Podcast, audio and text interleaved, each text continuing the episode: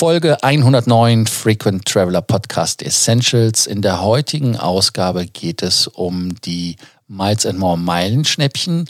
Gestern haben wir euch ja gesagt, welches gibt. In der heutigen Ausgabe sagen wir euch, welche ihr wie buchen könnt. Welcome to the Frequent Traveler Circle podcast. Always travel better.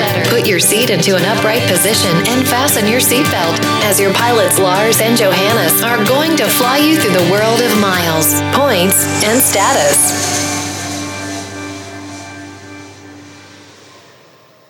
Ja, Lufthansa Meilenschnäppchen sind ja eine Geschichte, die wir immer wieder bewerben als die beste Möglichkeit, um Meilen einzusetzen, gerade bei Lufthansa, LOT und bei der Austrian und Swiss.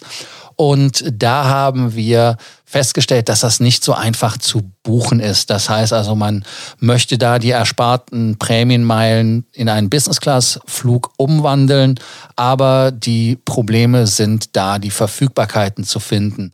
Und äh, ja, äh, wenn man das, wenn man das ehrlich sieht, die Miles and More, ja, ist es eine Suchmaske, die dumm ist? Also im Prinzip ist es eine Suchmaske, die zumindest nicht intelligent ist, um es so rum zu sagen. Ähm, dann kann man halt wirklich ähm, ja, da nur schauen, dass man das Problem der Verfügbarkeiten äh, bei Miles More anders löst. Und Johannes, wie kann ich das Problem angehen und da auch wirklich dann Verfügbarkeiten für meine Daten finden? Ja, das Problem mit der Miles and More Suche ist ja immer, dass, äh, wie du es angesprochen hast, die Suchmaske nicht die intelligenteste ist. Ähm, ist natürlich auch ein komplexes System, was dahinter steckt. Was ich persönlich sehr stark finde, ist, äh, wie man es geschafft hat, jetzt auch sämtliche Partner-Airlines zu integrieren, um da auch mal was zugute zu halten. Ähm, beziehungsweise nicht sämtliche Partner-Airlines, aber auch sehr viele Airlines der Starlines, also Turkish Airlines, Singapur und so weiter, sind alle über die Maske zu buchen was ähm, ja für, für ein Meilenprogramm schon mal ganz gut ist. Aber wenn es um Verfügbarkeiten von Meilenschnäppchen geht, die ja oft sehr beschränkt sind, dann hat man da öfters wirklich Probleme. Ähm, Problem ist ganz einfach, Lufthansa hat man ja diese klassische Suchmaske. Man gibt an, ich will zum Beispiel von Frankfurt nach Los Angeles fliegen oder wie momentan San Francisco, um da mal eine Meilenschnäppchen-Destination zu nennen. Und dann gibt man das ein und gibt eben als nächstes Datum und Reiseklasse ein, zum Beispiel Business Class. Und ja, wenn man dann das Meilenschnäppchen buchen wollte, aber an den Tagen, die man angegeben hat, keine Verfügbarkeit vorhanden ist, wird das Ganze immer problematisch. Das ist bei der Strecke Frankfurt-San Francisco natürlich eine Sache, wenn man jetzt was buchen will wie Frankfurt, äh, Hamburg, Frankfurt, San Francisco, dann kann es im Extremfall sein, dass eigentlich auf dem Langstreckenflug Verfügbarkeit in der Business Class gegeben ist, nur an dem Tag die Zubringer ab Hamburg dicht sind und man äh, deswegen da nichts angezeigt bekommt. Sinnvoll ist es da, dass man ähm, wirklich Hin- und Rückflug getrennt sucht und auch jeweils erstmal nur das Langstreckensegment, um überhaupt mal rauszufinden, ähm, jetzt gesetzt den Fall, ich will eben Frankfurt, San Francisco fliegen, ähm, dann sucht man erstmal nur einen Hinflug in der Business Class von Frankfurt nach San Francisco, weil so kommt man dann relativ schnell auf das richtige Datum, wo es verfügbar ist und guckt sich dann im nächsten Schritt eben den Rückflug von San Francisco nach Frankfurt an. Das Ganze kann man sich dann natürlich auch nochmal mit München angucken und wenn man das einzeln macht, bekommt man eben auch nur den Preis für die Einzelstrecke angezeigt, der dann eben nicht Meilenschnäppchen rabattiert ist. Aber wenn man das Ganze dann geschafft hat, dann kann man natürlich im nächsten Schritt man jetzt zum Beispiel weiß, ich kann am, am 12. Oktober hinfliegen, da sind Verfügbarkeiten, ich kann am 20. Oktober zurückfliegen, dann wäre das für mich der nächste Schritt, dass man dann eben das Hin- und Zurück bucht und dann wird einem auch der günstige Meilenschnäppchenpreis angezeigt. Ja, äh, du hattest das ja erwähnt. Äh, das, der Fachbegriff dazu ist ja Marriott Segments. Das ist ja auch etwas, was einem auf die Füße fällt, wenn man zum Beispiel Tickets normal mit Bezahlung buchen möchte, zum Beispiel in der Kategorie Z, die ja Business Class diskontiert ist. Da ähm, gibt es halt wirklich, wie du schon richtig gesagt hast, keine Verfügbarkeiten auf der Kurzstrecke, also auf dem Zugang, aber auf dem Langstreckenflug. Das ist übrigens ein Tipp, der da auch funktioniert. Und ähm, ja, wenn du die Flüge hast, dann rufst du ja einfach an. Ne? Du sagst im Callcenter und sagst, äh, so sieht das aus.